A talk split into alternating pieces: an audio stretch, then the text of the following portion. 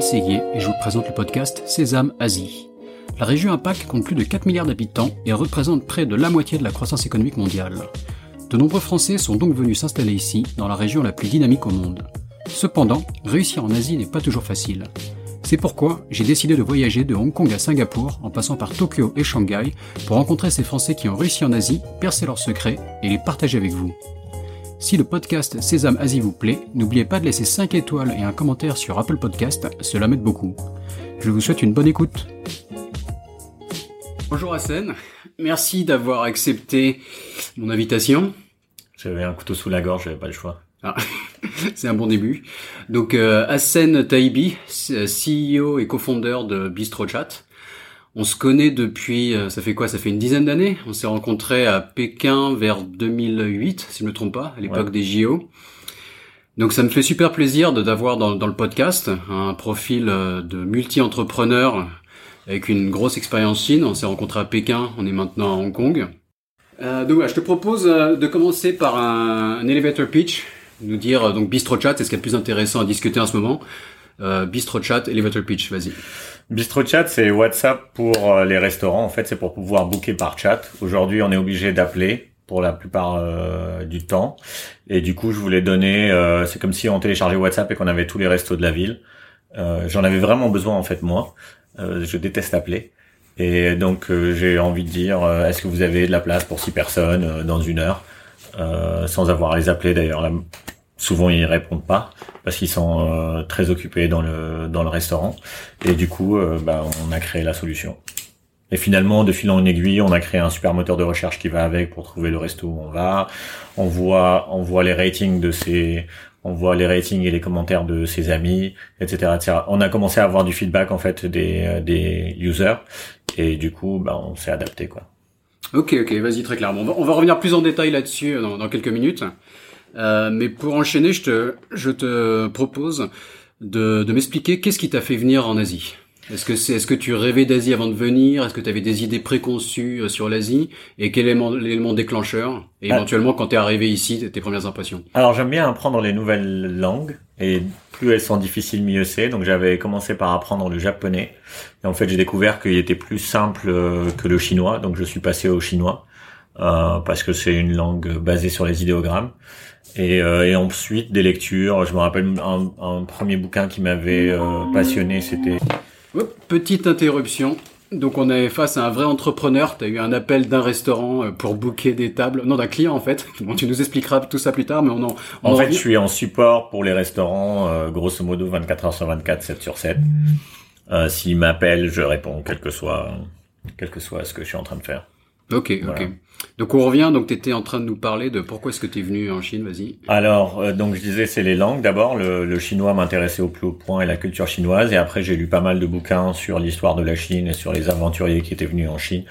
Je crois que le premier s'appelait le mandarin blanc, et après sur Marco Polo, etc. Et, euh, et du coup voilà, j'étais vraiment euh, passionné de Chine. J'ai fait des études d'informatique évidemment, mais après j'ai fait faire des affaires avec la affaires internationales, donc à Dauphine, avec une option de faire des affaires avec l'Asie, euh, avec toujours l'optique de venir travailler en Asie. Tu as fait des études à l'EPITA, c'est ça, une école d'informatique, et après tu as complété par euh, donc un, un, master à Dauphine. Exactement. Ok. Pour avoir la double compétence à la fois technique et mieux connaître. Euh... Exactement. En plus, j'étais jeune, je voulais euh, à la fois j'étais passionné par euh, les affaires internationales, mais aussi je voulais un backup au cas où l'informatique euh, il y a un problème, que ce soit bouché à un moment donné, ce qui probablement ne se produira jamais, mais bon, je raisonne pas à, 39 ans comme je raisonnais à 23 ans. Ok, ok, ça marche.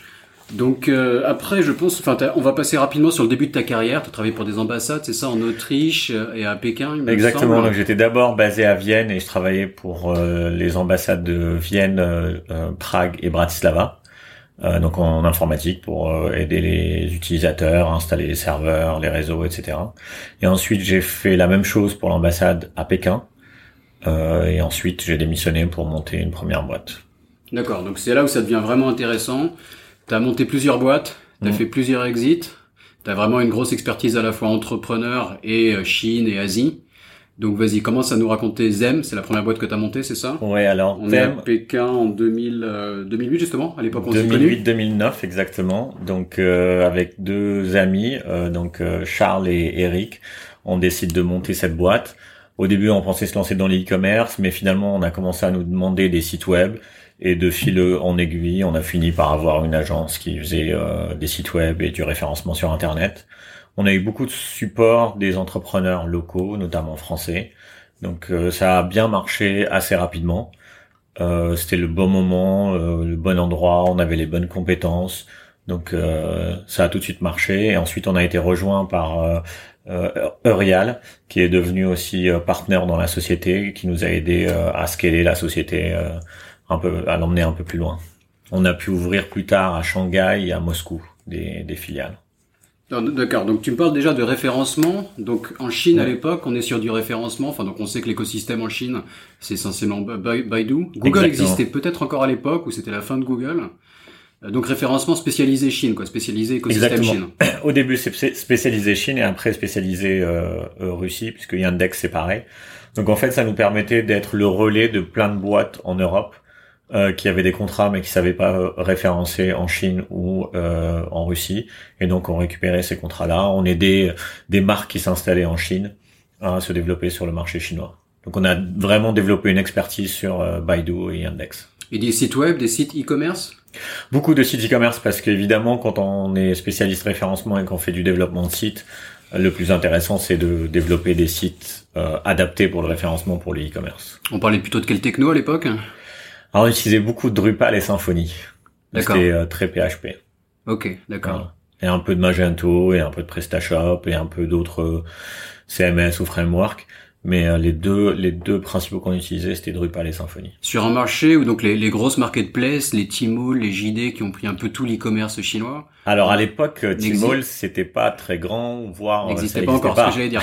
aujourd'hui, enfin aujourd'hui, moi je travaille avec pas mal de marques qui ont des activités e-commerce sur la Chine et les chiffres qu'on me, rapporte, même pour des grosses marques, c'est 5 à 10% de leur business qui est généré, enfin de leur business en tout cas e-commerce qui est généré par le par le, site brand.com. Les marketplaces ont pris tout le marché. Et toi, tu as connu, as connu une Chine, un Internet chinois qui était moins mature et qui était différent à l'époque. Exactement, ouais. Euh, beaucoup moins mature. C'était surtout Taobao, donc euh, et euh, il y avait pas Tmall. Gigi s'appelait 360. C'était quand même assez assez mature dans le, la livraison, la logistique, parce qu'il y avait déjà des choses où on était en avance par rapport à l'Europe, par exemple, où on pouvait acheter, à commander à 17 h le soir et recevoir le colis le lendemain matin à 10 h et payer le, au moins 50% des transactions étaient cash on delivery. Donc en fait, les boîtes de logistique s'étaient adaptées pour récupérer le cash parce qu'il n'y avait pas les cartes bleues. Et donc il y avait tout un écosystème e-commerce très développé avec euh, zéro carte bleue. C'était assez impressionnant. Ouais. ouais ce, qui, ce qui est encore le cas sur des pays comme les Philippines par exemple les Philippines, c'est encore beaucoup du cash and euh, on, delivery, donc euh, c'est un signe, ouais, je pense, de, de, maturité, quoi. Maintenant, la Chine est en train d'être le premier pays à aller cashless. Ouais, exactement. Avec WeChat qui devient donc, ils étaient, présent. sur l'époque. Hein. Sur le cash, ils étaient derrière. Maintenant, ils sont loin devant, clairement devant. clairement devant. Donc voilà la transition s'est faite en 10 ans et euh, c'est assez incroyable. En termes de, en termes de staff, vous avez vous êtes monté à combien de personnes? Et le, recrutement en Chine, enfin comment ça se passait, des, des profils techniques, comment les garder, grosse il problématique? il, a, il, a, fallu tout apprendre. Ouais. Donc là, euh, on a fait à peu près toutes les euh, erreurs possibles. Euh, j'ai mal recruté, mal formé, mal encadré. Euh, euh, voilà, on a commencé seul et au fur et à mesure des projets qui rentraient, on a continué à, enfin, on a commencé à recruter. apprendre à manager des Chinois et à travailler avec des Chinois, ça, ça se fait pas en un jour, ça a demandé un peu de temps et de l'adaptation. Mais voilà, ça, ça s'est fait. Maintenant, c'est presque ma spécialité de savoir. Il y a eu un euh, côté choc culturel. Tu connaissais déjà la Chine, mais de. Alors, comment s'est passé l'apprentissage pour bosser avec des Chinois, manager des Chinois? Alors, le choc culturel, je l'ai eu directement avec euh, mon premier employé, puisque je lui ai demandé de faire euh, une tâche, un design pour un site web, etc. On a eu un meeting, je lui ai expliqué, etc. Pas de problème, on démarre. Euh, on est lundi, et donc euh, on travaille euh, face à face, on est que deux hein, dans la boîte, donc euh, toute la semaine, il vient, je viens, on travaille, pas de problème. Et jeudi ou vendredi, je lui demande de, de montrer où est-ce qu'il en est. Et là, il m'explique que il avait pas très bien compris la tâche Et donc voilà, donc ça faisait trois ou quatre jours qu'on était assis en face, qu'il osait pas en fait me demander, me dire qu'il avait pas compris et que voilà, il, il avait, il se mettait la pression en se disant euh, si je demande, ça montre que je suis pas bon, euh, voilà. Qu'il a du mal dormir en plus. Non, ça c'est un truc. Après quelques années en Chine, on finit par développer des antennes. Quoi. Ouais, exactement. On vient poser une question pour vérifier que l'interlocuteur a bien compris. Enfin, exactement. Donc on a, au début, enfin on, après on développe un process un peu automatique. Donc maintenant j'ai ce process là automatique, mais euh, ouais la première fois ça m'a fait vraiment bizarre de, ça m'a poussé à me remettre pas mal en question.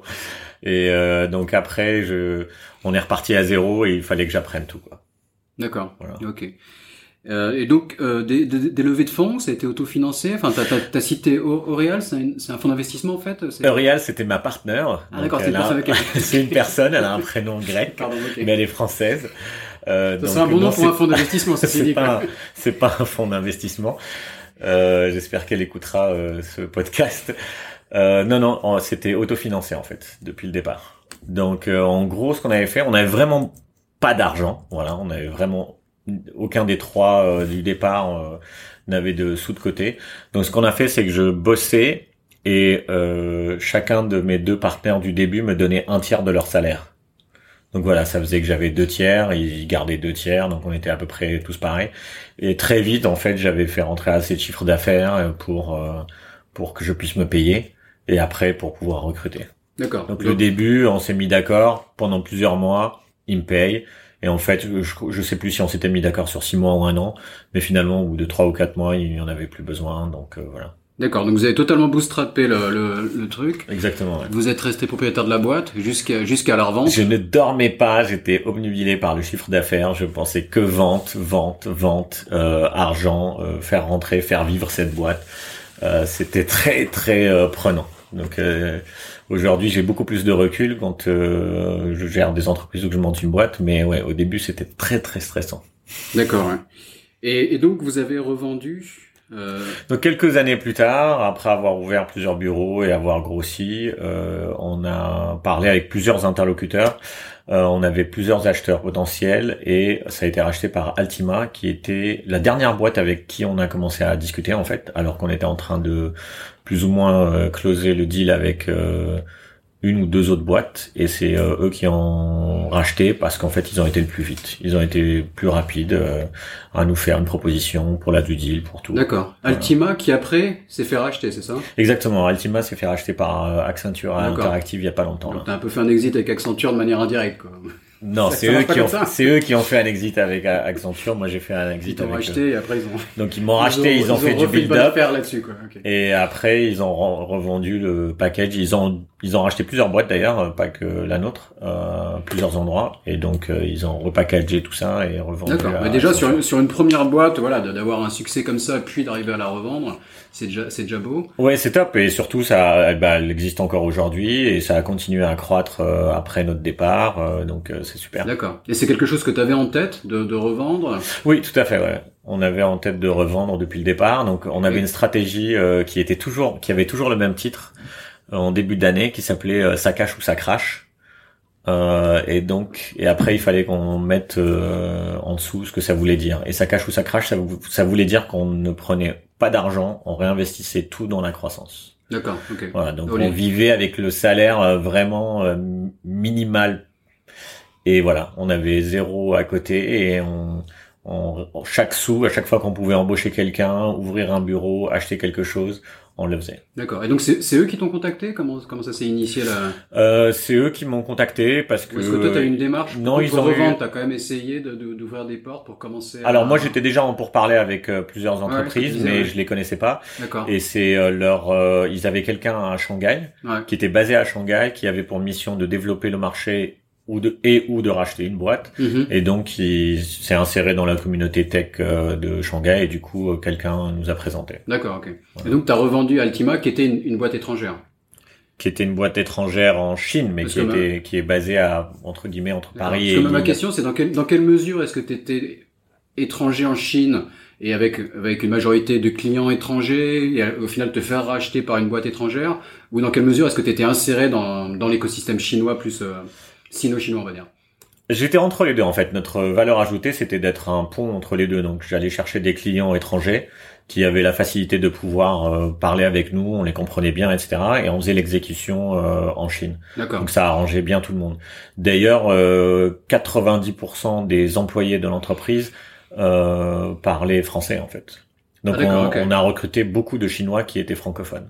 Donc soit qu'ils avaient fait leur, soit qu'ils avaient ils avaient fait leurs études en Chine euh, mais ils avaient appris le français, soit c'était des Chinois qui étaient allés en France et qui avaient fait leurs études en France et qui revenaient en Chine et qu'on employait. Ok, d'accord. Donc tout le monde, 100% des employés parlaient anglais et ouais, autour de 90% parlaient euh, français. Ouais, ouais je, je, rajoute juste un truc. Tout le monde nous avait dit que c'était une erreur de parce qu'on était étranger, qu'on aurait toujours un problème, que etc. etc que c'était difficile de monter une boîte, qu'il fallait des partenaires locaux.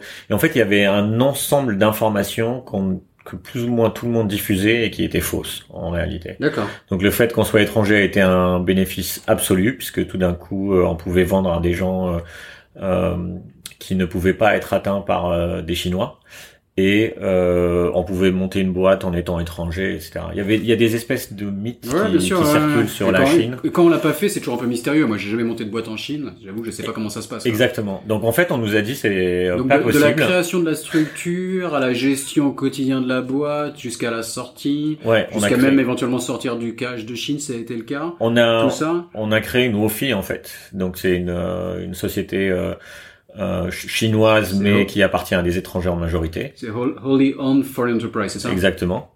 Et donc, euh, on a quelques règles différentes. Euh, ils sont plus regardants sur les taxes, etc., euh, etc. Mais euh, c'était totalement possible en fait. Ok, d'accord. Donc tu tu revends cette boîte? Donc on revend cette boîte, on est plusieurs, ouais. plusieurs, bien sûr. Bon, on s'intéresse à toi en particulier, à Seine. Oui, oui, mais c'est. T'étais à Pékin, tu revends une boîte, qu'est-ce qui se passe? Tu vas faire un tour du monde, c'est quoi là? Non, euh, en fait, euh, donc euh, je revends euh, donc mes parts et chaque on sort tous et il y a mon coloc de l'époque qui s'appelle Christophe. qui avait en tête, qui travaillait dans le dans la restauration et qui avait qui est bien bien connu pour certains de ses restaurants. Non Je peux peut-être citer le Café de la Poste, qui est un peu une institution à Pékin et qui voulait monter un restaurant qui s'appelait Ostec. Et donc il m'avait proposé de rejoindre. Et euh, au début j'avais dit non, je suis informaticien. Et puis j'ai dormi dessus, je lui ai dit euh, où est-ce qu'on signe?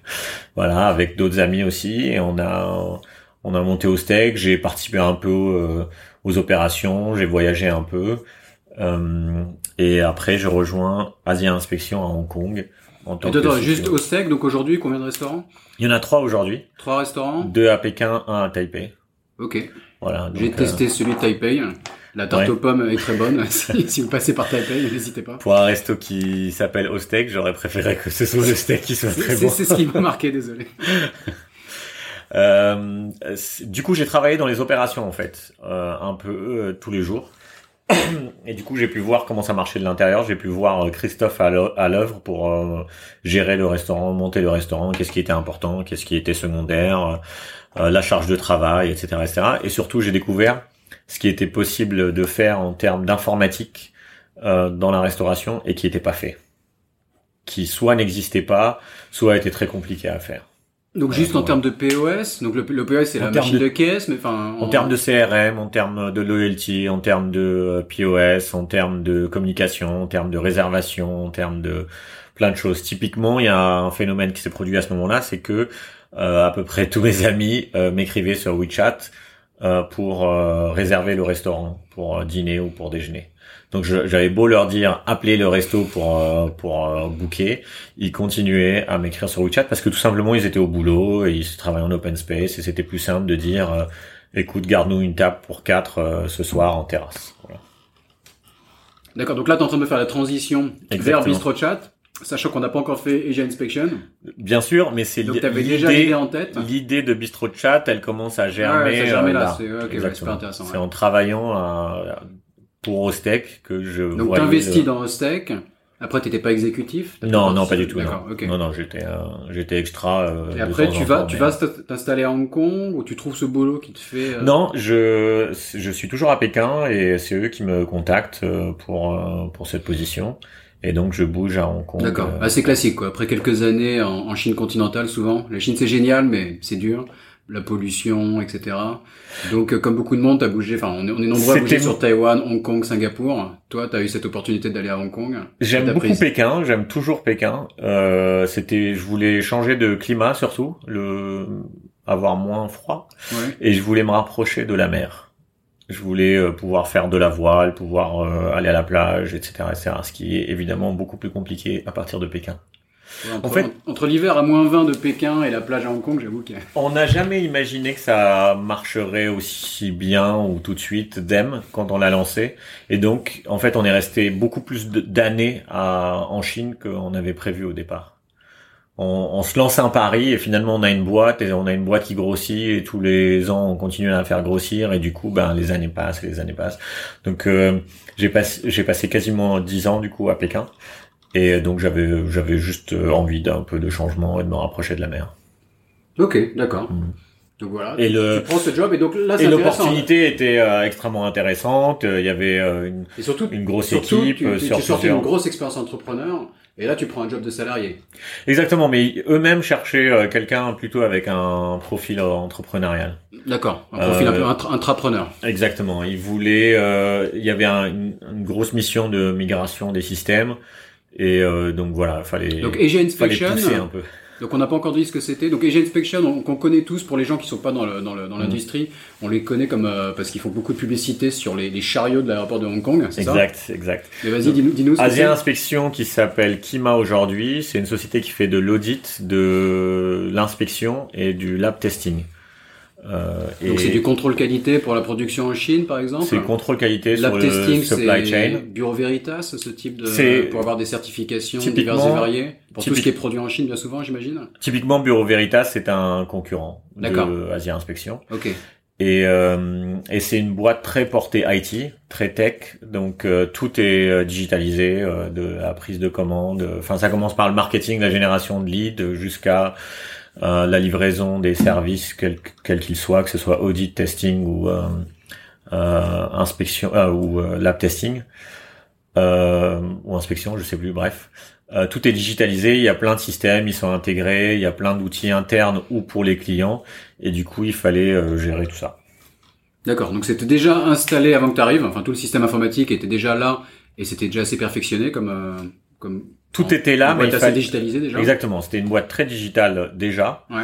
et il fallait euh, tout migrer et euh, rendre euh, les systèmes plus performants. Migrer vers vers de nouveaux systèmes, de nouvelles plateformes pour pour être encore plus performants, pour mettre pour être au goût du jour, pour créer une API par exemple, pour communiquer avec les clients, pour créer euh, des tableaux de bord de reporting euh, plus fins sur euh, les inspections, etc., etc. D'accord, ok. Et donc là, tu gérais une équipe de combien de personnes? Donc quand je suis arrivé, il y avait entre 20 et 30 personnes et quand je suis parti, je pense qu'on était entre 50 et 60. D'accord. Donc on a suivi aussi un peu la croissance de la société. Mm-hmm. Et voilà. Donc CTO d'une boîte à Hong Kong, après avoir été entrepreneur en Chine, comment, enfin, la différence, manager du staff à Hong Kong et en Chine continentale Alors j'avais beaucoup de staff en Chine continentale ah, et ailleurs. Ouais. Donc j'ai toujours managé des staffs de de, de culture et de de d'origine de, différentes. Donc euh, maintenant je commence à avoir l'habitude, surtout que en général notre principe de recrutement pour les informaticiens, c'est ça commence par un test technique et on se moque un peu de savoir euh, quelle est euh, quelle est la nationalité ou l'origine des gens, etc. C'est vraiment est-ce qu'ils parlent anglais, est-ce qu'ils sont bons techniquement, est-ce qu'ils ont la bonne attitude, et on les recrute. Donc, tu fais des euh, tests à la Google où le, type doit coder live, etc. Tu, tu, le, tu le regardes coder au-dessus de son épaule, tu fais ça? Exactement. Donc on le regarde, on, fait ça en ligne en fait, euh, mais on le voit coder. Donc on est en communication avec lui, et on lui demande de nous coder, euh, on lui donne des exercices en live et on voit comment il résonne, comment il réagit, etc. Donc on a recruté par exemple des gens en Amérique du Sud euh, parce qu'ils correspondaient bien au profil. D'accord. Voilà. Et donc j'aime beaucoup avoir euh, des équipes euh, de comme ça avec plein de cultures différentes et créer une culture et, que la que la culture de la boîte supplante un peu tout ça pour créer un, terreau commun euh, pour tout le monde. D'accord. Et donc ce, ce rôle d'intrapreneur, comment ça s'est passé? Est-ce que ça s'est réalisé? Enfin, tu t'es épanoui en tant qu'intrapreneur, tu as su utiliser tes qualités d'entrepreneur dans une entreprise Euh, Est-ce qu'il y a eu quelques frustrations? Enfin, comment ça s'est passé? Alors, il y a plusieurs raisons pour lesquelles les gens veulent devenir entrepreneurs. Donc, moi, j'ai toujours travaillé avec des gens. C'était jamais pour être euh, tout seul, le boss, etc. Euh, donc, j'ai toujours eu des cofondateurs. Et là, bah, je travaille dans une équipe. Je me lève le matin en me disant que ma mission m'intéresse et que j'ai envie de réaliser quelque chose de bien. Donc, le, ma motivation, elle est intrinsèque. Donc, ça s'est très bien passé. J'ai adoré l'équipe avec laquelle j'ai travaillé. Ils sont, ils sont top. Euh, beaucoup sont encore des amis aujourd'hui, même si j'y travaille plus. Et donc euh, voilà, les, à la fois les gens euh, avec qui je travaillais, les autres officers, euh, euh, les directeurs, etc., les employés, et aussi mon équipe. Bon, j'ai la chance en plus de pouvoir choisir avec qui je travaille dans mon équipe, donc c'est encore euh, plus simple de, de, de créer une équipe qu'on adore. D'accord. Et donc là où ça devient super intéressant, c'est que c'était un job salarié, mais sur un, un espace de temps assez court, quoi, deux trois ans, t'as réussi à faire une une exit. Trois ans. Trois ans. Trois ans, et j'étais effectivement un tout petit actionnaire euh, dans l'histoire, euh, voilà. Et donc on a vendu euh, l'expérience par T'es contre. moins bavard d'un coup. là. Non non non, mais l'expérience était très intéressante puisque c'est la première fois. Donc la première, Et donc assez, la assez- première assez- boîte assez on a efficace quand même en termes de temps passé. La, la- ça, ça n'est pas ça, ça n'est pas dû à moi hein, évidemment. La boîte était déjà en très forte croissance. euh, elle avait déjà un management en place très compétent. euh, donc moi je rejoins. euh, Et, Voilà, et ça s'est fait à ce moment-là. T'as su négocier des parts de manière intéressante, même en arrivant dans une boîte assez mature. Je sais pas si j'ai su les négocier ou ils ont su me les donner. euh, C'est un peu des deux, j'imagine. Euh, donc euh, voilà, ils voulaient qu'on soit, que tout le monde soit partie prenante. Ils voulaient, euh, ils ont une politique de motivation euh, des employés en fait, hein, tout simplement. Donc euh, voilà, c'est un peu des deux. Et, euh, et ça s'est fait. Et c'était très intéressant aussi d'un point de vue humain de faire la deuxième partie. Donc la première boîte, c'était de gré à gré. Je négociais avec des, des entreprises pour racheter them. Et là, dans Asia Inspection, on, faisait, on a fait un roadshow.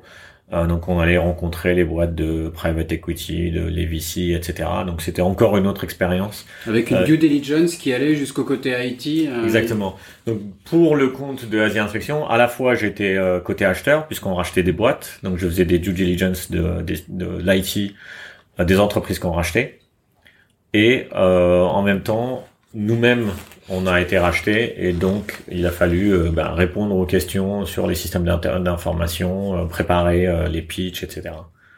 Hyper intéressant. Ouais, j'imagine. ouais. Ouais. Bon, après Asia Inspection.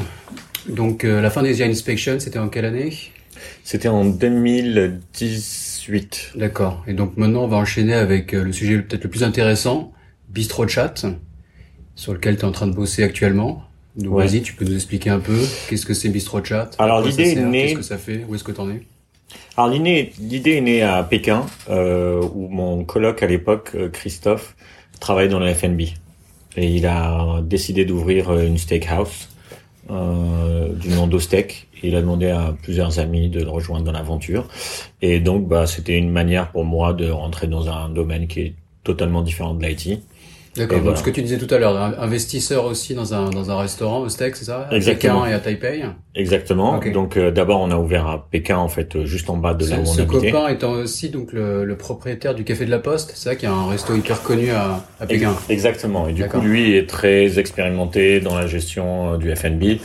Euh, donc euh, voilà, donc euh, j'ai suivi et euh, c'était très intéressant du coup de, de voir ça de l'intérieur. Et j'ai vu euh, tout ce qui manquait d'un point de vue IT, tout ce qui était possible de réaliser et de faire et qui n'était pas fait aujourd'hui.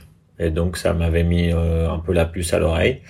Et euh, donc plus tard, donc on a lancé le projet avec deux autres cofondateurs qui avaient une idée similaire, qui voulaient lancer au début à Chengdu.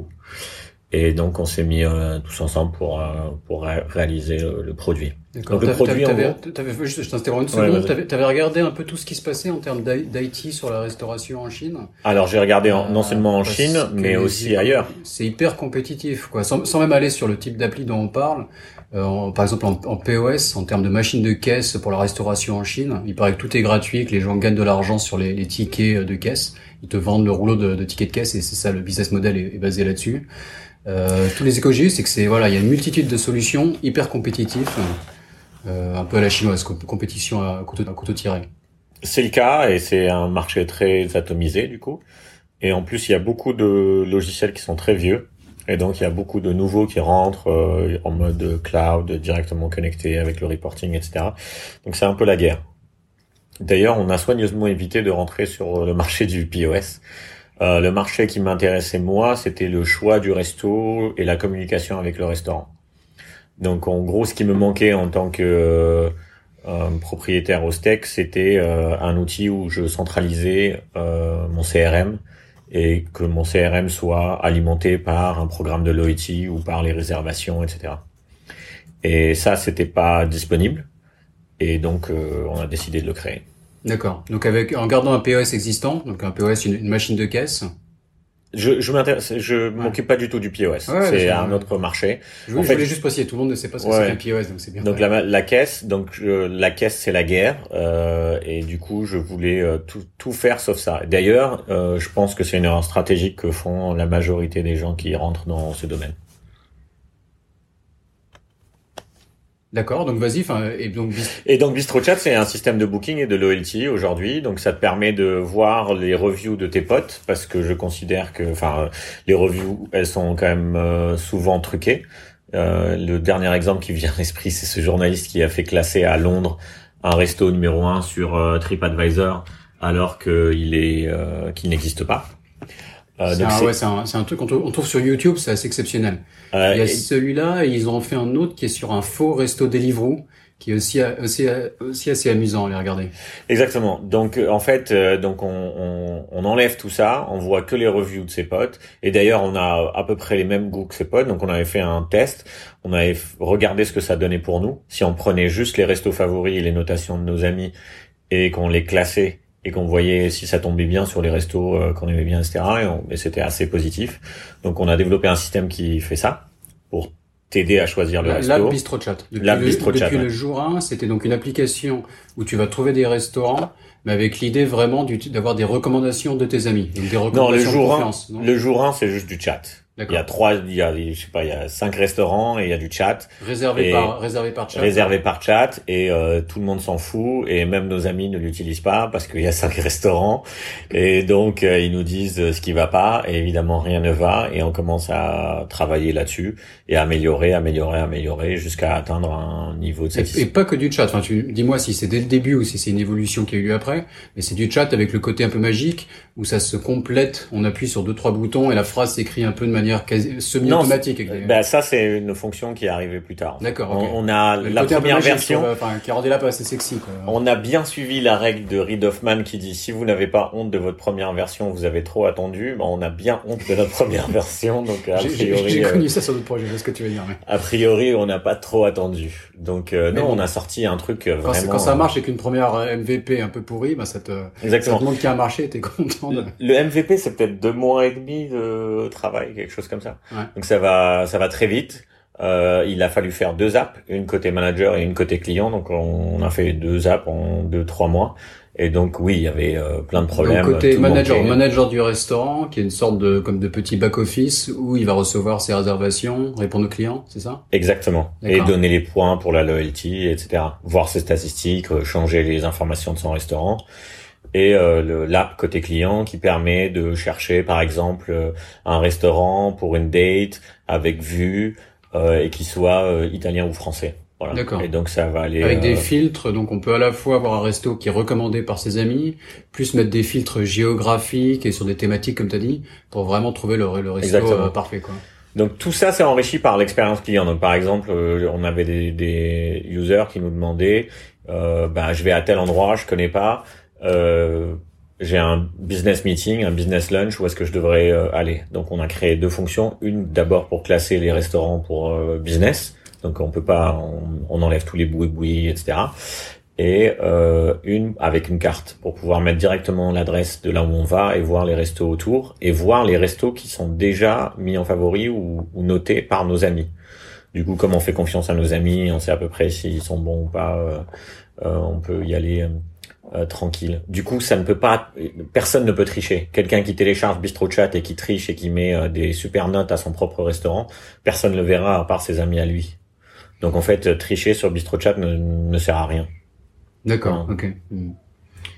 Et donc, euh, d'ailleurs, c'est c'est pas que euh, une question de, de triche ou pas d'ailleurs, parce que si on demande à un Hongkongais euh, ou à moi quel est le meilleur resto français, la probabilité qu'on a la, même réponse est très faible. Parce que les Français, on a tendance à aimer les mêmes restos français, mais les Américains vont aimer un autre type de resto français, les Hongkongais vont aimer un autre type de resto français. Donc en fait, le meilleur français n'existe pas il existe le meilleur français pour un sous-groupe. Ouais, clairement, et on fait confiance à ses amis. Enfin, maintenant, c'est un, un, truc assez fort, quoi. Clairement, ouais. Et donc, le projet, là, enfin, aujourd'hui, vous en êtes où? Comment ça s'est développé? Donc, aujourd'hui, on est en forte croissance. Euh, on est à 30% de croissance organique euh, par mois.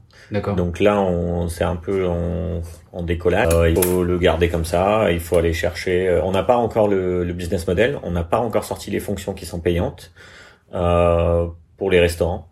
Et donc, on est en train de travailler là-dessus. Mais ça nous a demandé déjà beaucoup de temps d'arriver à faire en sorte que les gens aiment l'app, la conseillent à leurs amis, euh, l'utilisent régulièrement, peut-être toutes les semaines, euh, etc., etc., etc. Donc une app 100% gratuite pour l'instant. Oui.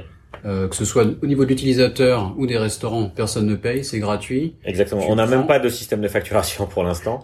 Tout ce qu'on voulait, c'était euh, product market fit. Tout ce qu'on voulait, c'était avoir euh, des utilisateurs et avoir de la croissance. La réalité, c'est que tant que j'ai pas d'utilisateurs et de croissance, ça sert à rien que je développe euh, un système de paiement, et etc., etc., parce que on peut pas faire payer quelque chose qui marche pas. Ouais, non, non, donc voilà, donc la, la, la, première problématique, c'était d'arriver à faire en sorte que l'app soit populaire, utilisée. Et euh, maintenant, on peut se pencher sur euh, euh, comment rendre la chose viable à long terme. D'accord, donc tu l'as, tu l'as autofinancé? Oui. Vous êtes plusieurs sur le projet, je crois? On est plusieurs, on est plusieurs, on est trois cofondateurs, on est les trois le, la cofinancer. D'accord, ok. Et donc en termes de monétisation, j'imagine que tu as des idées déjà. Exactement. Donc euh, en fait, les idées, c'est de permettre, c'est une app de chat, et donc c'est de permettre euh, aux restaurants d'inviter leurs clients euh, à leurs events. Voilà. D'accord. Ok. Exactement. Donc que ce soit euh, très ultra targeté et on est invité par des gens qu'on connaît. Je déteste le truc. Euh, le pire pour moi, c'est l'email euh, marketing, newsletter à tout le monde la même et avec no reply en termes de d'adresse email qui envoie. C'est le dans l'hospitality qui est le l'industrie le, de la personnalisation par défaut. ça ne peut pas ça ne peut pas être comme ça. Donc, on va faire un truc euh, plus simple à gérer pour euh, le, le, les managers de restaurants. Et c'est là quand ils veulent inviter les gens, dans ce cas de figure, à l'avenir, ils seront amenés à payer. Ce sera un service payant. Exactement, ouais. c'est mm. ça qu'on est en train de développer. D'accord. Avec éventuellement des idées de d'exit, d'acquisition par quelqu'un, de à, long, à plus long terme, on peut oui, envisager. Enfin, oui, bien sûr. Il y, a, des gros acteurs sur le marché, donc euh, je sais pas où... en termes de technologie ou en termes de nombre d'users, si tu arrives vraiment à développer quelque chose, il y a, il y a peut-être des choses à faire. Oui, euh, effectivement. Tu peux passer un message. Non, non, euh, on, verra. Euh, le, le, plus dur était d'avoir de, la croissance organique. Maintenant, ça, ça marche. Donc, euh, on va, on va faire le business, le prouver le business model. Euh, je suis pas très inquiet. C'est plus compliqué d'avoir une entreprise en croissance que de trouver de l'argent ou quand une fois que l'entreprise marche. Ouais, clairement. Ouais. Euh, la, croissance, ça pardonne beaucoup, beaucoup de choses, beaucoup d'erreurs. Donc, euh, faut, euh, c'est le, c'est Paul Graham qui disait euh, startup equal growth. Voilà. Donc là, on est vraiment en croissance, donc on peut, on peut enfin peut-être s'appeler startup. D'accord, donc une vraie startup avec un modèle assez californien de, ouais, de hyper croissance, de pas monétiser pour l'instant, même si ça a été sans levée de fonds, ce qui diffère peut-être un peu de ce qui se fait souvent oui, en bootstrap pour l'instant, euh, non, c'est pas du tout le modèle californien de euh, je fais tout gratuit, je lève euh, des milliards. Euh, je sais pas si c'est parce qu'on veut pas ou parce qu'on sait pas ou parce qu'on peut pas. C'est l'une des trois. Mais euh, non, j'aimerais bien aller chercher la rentabilité, oui, bien sûr. Hmm. En fait, je pense que voilà, je sais pas si on voudra la vendre ou pas, mais je voudrais avoir le choix. D'accord. Voilà. Et donc, c'est une application donc qui a été donc essentiellement développée à Hong Kong même commercialement, je dirais, pour l'instant, on est présent que sur Hong Kong géographiquement. Tout à fait. Euh, Est-ce qu'il y a quand même des spécificités Donc, et, Hong Kong est un, microcosme un peu, un peu, un peu spécial. Il y a beaucoup d'étrangers à Hong Kong. C'est une ville internationale. Il y a une grosse communauté française. Et j'imagine qu'au début, une bistro chat, ça a dû beaucoup t'aider. Mais est-ce qu'il y a quand même des, des problématiques un peu Asie? Euh, est-ce que tu peux, enfin, est-ce que c'est, est-ce que c'est quand même une app que tu as lancée en Asie quelque part avec des problématiques Asie? Oui, bien sûr. Bah, typiquement, on est, on utilise pas mal Google, donc on peut pas être utilisé euh, sur Shenzhen. Euh, il faut être multilingue hyper rapidement euh, quand on lance quelque chose à Hong Kong, contrairement à d'autres pays. Par exemple, en France, euh, on peut faire un truc en français et, aller assez, assez, loin pour être numéro un sur le marché français en ayant zéro langue étrangère. Nous, il, fa il a fallu tout de suite qu'on soit multilingue. Il y a des restaurants qui nous auraient pas pris si on était que en anglais. Donc c'est anglais, et chinois, c'est ça? Anglais et chinois, oui. Et, euh, juste, anglais... juste chinois traditionnel Non, les deux, chinois traditionnel et chinois simplifié. C'était nécessaire d'avoir les deux? C'était nécessaire d'avoir les deux parce qu'il y a des restaurants qui prendraient pas et qui nous ont pas pris d'ailleurs quand on avait euh, euh, qu'une langue ou deux langues, donc on a traduit pour pouvoir. Euh, on fait le minimum pour pouvoir euh, avancer et croître. Donc si on l'a fait, c'est parce que c'est le minimum. Ah, mais c'est intéressant, parce que bon, Hong Kong, c'est les, c'est les caractères traditionnels qui, qui sont utilisés couramment. Oui, mais, pour les restaurants, il y a beaucoup de, de personnes du mainland, il y a beaucoup de tourisme. C'est la, première ou deuxième ville dans le monde, je crois. Hong Kong doit se battre avec Paris et quelques villes comme ça. Ah, je crois qu'on parle de 60 millions de touristes chinois par an. Voilà, c'est ça. Donc 60 millions de touristes, il faut les nourrir il faut qu'ils puissent accéder au système, aux plateformes euh, réservées, etc. C'est même pas d'ailleurs un problème euh, pour qu'ils puissent le faire, parce qu'ils pourraient le faire de toute manière. C'est un problème pour que le manager du restaurant accepte euh, de, de prendre l'outil et d'utiliser l'outil. C'est plus un problème de vente au manager du resto qu'un problème du end user en fait. Ok, d'accord. Donc le, quelque part le fait d'être ici, donc t'es euh, allé aller sur la Chine, c'est complexe. Tu t'es expliqué que tu avais la problématique Google qui s'applique. Ouais. Après, tu restes à Hong Kong. Il y a plein de problèmes hein, sur la sur la Chine, notamment le fait qu'il y ait déjà des plateformes euh, qui sont présentes, qui sont très fortes et qui ont pris 90% euh, du marché. Euh, voilà. Notre stratégie aurait été complètement différente si euh, si on s'était lancé en Chine. D'ailleurs, on y a tous habité euh, pendant de nombreuses années. J'aurais pas attaqué le marché de la même manière en Chine, c'est sûr. D'accord. Ouais. Bah, le Hong Kong est souvent un point d'entrée vers la Chine. Après, est-ce que BistroChat va t'amener à la Chine à voir? Non, notre, notre but c'est l'Asie du Sud-Est, pas du, tout la, la Chine, parce que Hong Kong est, aussi un, un, point d'entrée vers l'Asie du Sud-Est. Ouais, ouais. C'est pas Hong Kong, c'est Singapour, c'est l'un ou l'autre. Voilà, exactement. C'est les deux villes. Et donc après, donc tu lances une application ici en termes de, de, store, que ce soit sur Android ou iOS, c'est normal. On, donc on n'a pas le, genre de problème qu'on a en Chine où, si je me trompe pas, Google Pay n'existe pas en Chine. Donc quand tu vas lancer une, une app Android, tu dois aller euh, mettre ton app, ton fichier APK sur plein de stores à droite à gauche. Euh... Je crois que euh, je crois que Google Play euh, existe en Chine. Je crois pas que ce soit un problème de blocage. Je crois que c'est euh, les, les fabricants chinois qui veulent avoir leur propre, leur propre store. Je ne pense pas ah, que ce soit un problème technique. Pour la multitude de stores. D'ailleurs, euh, Google, qui est réputé avoir quitté la Chine, est un des premiers euh, réseaux de publicité sur mobile en Chine et qui est euh, le, le, le, le, réseau le plus rentable ou qui fait le plus d'argent en Chine, vu qu'il y a une majorité de gens sur mobile. Donc en fait, euh, c'est le moteur de recherche qui n'est pas accessible, mais il y a d'autres services de Google qui sont très utilisés. Notamment Android, qui est le l'operating system numéro un en Chine. D'accord. Et donc, et donc, tu me disais donc la, la, suite, l'Asie du Sud-Est. La suite, c'est l'Asie du Sud-Est, exactement. Des pays en tête. Singapour, j'imagine, ça peut être intéressant. Alors, tous les pays en croissance, et donc ça veut dire à peu près tous les pays d'Asie du Sud-Est. Donc, Philippines, Indonésie, euh, Thaïlande, euh, Cambodge, euh, Birmanie, euh, Vietnam. Et donc là, on parle d'un investissement conséquent, j'imagine, parce qu'il faut aller s'installer dans le pays, aller répertorier tous les restaurants, faire connaître l'app. Donc tu, là, tu réfléchis à des levées de fonds dans ce cas-là Oui, je réfléchis à des levées, mais je voudrais euh, qu'on commence à facturer avant, justement. Et euh, par ailleurs, euh, c'est pas tellement un investissement conséquent puisque on l'a lancé à trois ici à Hong Kong en faisant le développement nous-mêmes. Donc euh, tout a été développé de manière à ce que ça puisse être utilisé euh, n'importe où en Asie du mmh. Sud-Est. Euh, donc je pense pas qu'il faudra beaucoup de monde pour ouvrir de nouveaux pays. C'est essentiellement un effort commercial. Ok, d'accord. Bon, bon, on va, s'arrêter là sur sur BistroChat. Donc, je pense que tout le monde peut aller télécharger l'app si vous êtes de passage à Hong Kong ou si, si vous habitez à Hong Kong. Donc sur les stores BistroChat, c'est c'est incontournable pour trouver le, le bon resto. Euh, j'ai encore quelques questions à te poser avant de, avant de finir. Euh, déjà, est-ce que tu as un livre à recommander sur l'Asie Ou un blog, ou des podcasts, ou même des groupes de messagerie sur lesquels tu trouves de l'info Sur l'Asie, euh, j'ai beaucoup aimé Le Mandarin Blanc. Euh, qui est un livre sur les voyages de, enfin même la guerre entre les lazaristes et les jésuites à l'époque qui voulaient euh, convertir l'empereur et qui était à la cour même de l'empereur. Donc ce serait plutôt celui-là. Sinon, je lis surtout des bouquins d'entrepreneuriat qui sont pas spécifiques à la Chine. D'accord. T'as deux, deux, trois titres qui te viennent à l'idée Alors, il y a Good to Great, qui est un super bouquin euh, pour savoir euh, plutôt une, quand on a une boîte de taille moyenne ou grosse boîte.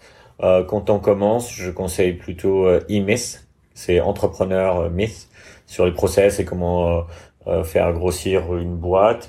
Et sinon, en termes de stratégie ou de manière de penser un peu différente, c'est Zero to One de Peter Thiel. D'accord, ok, un classique. Je vois que tu lorgnes un peu vers ta bibliothèque pour essayer de, de, trouver des idées là. Non, mais je, je n'ai que ça, je les lis tous, j'en, j'en lis euh, entre 20 et 40 par année euh, pour les conseiller euh, aux entrepreneurs avec qui je travaille. Ok, ok, bon, on mettra des liens vers ces bouquins, si tu as d'autres idées, tu, tu me diras. Euh, après toutes ces années passées donc en Asie, en Chine, à Hong Kong, est-ce que tu as un coin préféré pour tes vacances? Euh, en Asie, euh, alors le plus simple, le plus pratique euh, pour moi, c'est Phuket, parce que c'est il y a des vols internationaux de partout. c'est juste il y a plein de plages. On peut à la fois avoir Patong qui pour faire la fête avec plein de monde, ou alors des plages quasi désertes. le coin qui m'a le, le, pays qui m'a le plus impressionné en termes d'exotisme et de on va dire claque dans la gueule, c'était la Birmanie. Euh, donc Inle Lake, j'ai un souvenir ému de, de me balader sur euh, le lac Inle en Birmanie ou euh, Bagan, ouais. se balader en vélo entre les stupas. C'est un pays qui, qui, devient de plus en plus à la mode. Il y a pas mal de monde qui y va ces derniers temps. Moi, j'ai eu la chance d'y aller une il y a une dizaine d'années, de faire Bagan, qui est donc un endroit avec des quoi, des centaines, des milliers de, de, de pagodes. Ouais, exactement. De stupas, de, de temples. Stupa, exact, de stupas. Euh, y avait, on était 10 touristes sur le sur le spot, donc assez impressionnant. Mais bon, je, je croise beaucoup de monde qui y va ces derniers temps, donc euh, et tout le monde tout le monde est vraiment. Euh, je crois que la, la, gentillesse des gens, la beauté du pays, euh, c'est clairement recommandé la la, Malaisie, la, la Birmanie. Et sinon les Philippines aussi, évidemment, qui ont des plages paradisiaques. D'accord. de vue. Un autre sujet qui va t'intéresser, donc la nourriture. Donc c'est important en Asie, c'est encore plus important pour le patron de Bistro Chat. Est-ce que tu as un plat préféré, un type de nourriture euh, Une des raisons de lancer voir, voir même ton, ton, resto favori à Hong Kong, je sais pas si tu peux nous dire ça sans, une, une des sans fâcher avec tes collègues. Mais... Une des raisons de, de, de Bistro Chat, c'est le, le, choix du euh, milieu en fait. Donc, euh, donc on est passionné de tech et de bouffe, mais aussi parce que je voulais travailler avec des, des tempéraments euh, assez euh, forts, des gens, des, en fait j'aime beaucoup travailler avec des entrepreneurs et euh, dans le F&B, il y a beaucoup d'entrepreneurs, notamment comme mon ancien colloque, mais euh, euh quasi un restaurant sur deux, euh, le manager, c'est le, c'est aussi le, le, fondateur et le patron. Donc j'aime beaucoup travailler avec ces gens-là et j'aime beaucoup la bouffe et j'aime beaucoup la tech et donc Bistro Chat c'était la possibilité de réunir les trois. Alors en resto ici, euh, j'en ai plein. Il y a de tout. Il y a des très bons, euh, des trois étoiles qui sont absolument incroyables comme euh, euh Caprice ou l'Atelier euh, de Robuchon. Il y a il y a des super bistrots. Le plus connu, je pense, dans les communautés françaises, euh, ça doit être Métropolitain ou Pastis, qui est une Donc très français déjà là, toi. Ouais, ouais. sur les restos français. Là. Non, pas du tout. Là, là, je commence par les Français. Ah, mais... ah ok, donc la liste, vas-y, vas-y, vas-y, prends ton temps. je, je, passe ma vie dans les restaurants, donc j'ai euh, j'ai quatre propositions. Ah, vas-y, vas-y, on va faire une petite liste. Sympa, euh, typiquement, pas loin d'ici. Typiquement, pas loin d'ici, il y a Second Draft, qui a un resto de bière, mais en fait, ils ont une recette qui s'appelle Mapo Burrata, qui est de la burrata en fait, mais faite euh, comme un mapo tofu. Ouais. Et c'est leur euh, c'est leur euh, assiette phare. Euh, ça, en fait, j'ai, je passe ma vie dans les restaurants, donc j'en ai vraiment euh, euh beaucoup à conseiller. Euh, un restaurant chinois, chinois Paradise, Paradise Dynasty pour avoir les xiaolongbao. Mm. Euh, j'aime meilleur que ceux de Ding Tai Fung. Euh, moi, je trouve, mais après euh, chacun, chacun ses goûts. J'ai les deux à côté, j'habite à côté des deux. Je vais plus souvent à Paradise Dynasty qu'à Din Tai Fung. Mais effectivement, Din Tai Fung est est plus connu. Sinon, il y a Nove Kitchen pour les dim sum euh, à Centrale, qui est pas aussi connu mais qui est super bon. Et il y en a un autre qui est euh, très charmant à Happy Valley. Euh, je cherche le nom de seconde, du coup je, je sors BistroChat. Euh, j'ai fait un test, test en live de BistroChat. Voilà, exactement. Tester combien de temps ça te prend pour retrouver le resto Exactement. J'espère que tu couperas au montage. On voit que tu as une certaine pratique là, t'as pas tout à. Je tape Dim Sum Happy Valley. J'oublie toujours son nom à celui-là. Euh, c'est Dim Sum The Art of Chinese euh, Tidbits. Voilà, c'est pour ça que j'oublie son nom parce que son nom est beaucoup trop long. Mais par contre, il, est, euh, il est super. Il est super bon et le décor est un peu à l'ancienne. C'est très calme. Euh, c'est bien pour pour le dimanche. Ok, ok, super. Bon, je mettrai une liste. Hein, c'est, ce sera plus facile pour les gens de trouver les restos avec des liens. On touche à la fin de cet épisode. Euh, notre question signature, comment hacker l'Asie? Est-ce que tu peux partager une, une astuce, un gross hack qui t'a permis au cours de tes différentes aventures entrepreneuriales ou au boulot de voilà de craquer l'Asie? Alors déjà, euh, l'Asie, c'est c'est grand et je pense pas que ce sera la même chose en Thaïlande, au Vietnam, en Chine. C'est plus la Chine pour toi. Euh, donc du coup, c'est plus la Chine pour moi. C'est la Chine. Exactement. Donc pour moi, c'est la Chine et euh, la Chine, euh, rien n'est possible, mais il y a toujours un moyen. voilà, ça c'est ce que j'ai appris en Chine. J'ai appris deux choses en tant qu'entrepreneur. Rien n'est possible, mais il y a toujours un moyen. Et j'ai appris que euh, la vitesse, c'est un, c'est vraiment un truc, euh, un avantage compétitif euh, de malade. Donc tout va vite, tout le temps. je sais qu'en France, on, on, donne les rendez-vous avec les numéros de semaine. Donc qu'est-ce que vous faites en semaine 42, etc. C'est impossible et impensable en Chine c'est plutôt euh, qu'est-ce que tu fais mardi prochain ou qu'est-ce que tu fais cet après-midi, etc. Donc tout tout va beaucoup plus vite et c'est un c'est très agréable pour un entrepreneur de travailler dans un monde comme ça parce que du ah coup la concrétisation est rapide. Les restaurants avec qui je travaille, ils me disent euh, je les appelle lundi, ils me disent on se voit mercredi et, mercredi, et jeudi ils me disent oui on y va, euh, non on n'y va pas. Voilà. Du coup, mm. tout avance très vite. La, la différence de rythme, on est souvent surpris quand on travaille à la fois avec la France et la Chine. En Chine, on a souvent une réponse, euh, on envoie un message sur WeChat, c'est quasiment instantané. Si la personne est occupée, c'est deux minutes plus tard. Ouais. Voire une heure si vraiment il est dans l'avion, quoi. Alors, ça, c'est le bon côté. Le bon côté, c'est que ça va vite. Le mauvais côté, c'est que ça a un coût social, évidemment. Si les gens sont disponibles euh, à toute heure, euh, le week-end, etc., ça a un coût pour l'organisation sociale, pour les familles, pour tout ça. Donc, Et d'où le côté très geek des gens. Enfin, on voit ici tout le monde a la tête dans son téléphone, encore encore plus que dans le reste du monde. Exactement. Donc ça, c'est lié, c'est clair. Et peut-être même sur la qualité. Moi, j'aurais tendance à dire qu'en France, on est plus lent. Et parfois, c'est grave parce que de mettre une semaine à répondre, moi, parfois, je reçois des réponses, je vais te passer à un autre sujet. Donc, euh, la lenteur en France, c'est. Mais le, le, bon côté en France, c'est qu'on a des réponses quand même plus, plus qualitatives, j'aurais tendance à dire. Ici, c'est voilà, ça joue un peu au ping-pong. Donc, on gagne en vitesse, mais voilà, c'est peut-être un peu moins réfléchi. Donc, c'est des approches différentes. Je je sais pas, je trouve qu'ils ont bien remonté la chaîne de valeur quand même. Je lisais un article hier, je crois, sur leur premier TGV euh, sans conducteur. Euh, mais qui a un conducteur quand même au cas où. vaut mieux, vaut mieux. Mais euh, mais c'est pas lui qui euh, qui pilote. Euh, ils ont bien joué le jeu de la remontée de la chaîne de valeur. Ouais. Mmh, D'accord. Ouais, non, bah ça, ça ils ont ils l'ont prouvé à, à maintes reprises, c'est clair. Euh, bon, on va s'arrêter ici. Juste pour finir, euh, comment te contacter euh, sur les réseaux sociaux, LinkedIn Est-ce que tu veux partager un, un, contact? Je suis contactable de plein de manières sur LinkedIn, évidemment, sur Facebook, sur Instagram, sur WeChat. Euh, mon email asen.taibi@bistrochat.com. D'accord. Asen.taibi. Asen.taibi@bistrochat.com. Ok. Ok, bon bah super Hassan, je te remercie. Une fois encore, euh, téléchargez BistroChat. Voilà. Et voilà, bon. Merci. Cet épisode de Sésamazie est maintenant fini. Si vous êtes toujours là, c'est que ça vous a sûrement plu. N'hésitez donc pas à laisser 5 étoiles et un commentaire sur Apple Podcast, cela m'aide beaucoup. Pour me contacter, le plus simple est de m'ajouter sur LinkedIn, Raphaël Séguier, S-E-G-H-I-E-R. N'hésitez pas à me dire ce que vous avez pensé du podcast, à suggérer des invités ou des thèmes qui vous intéressent. Tout feedback est le bienvenu. Merci d'avance et je vous retrouve au prochain épisode. Salut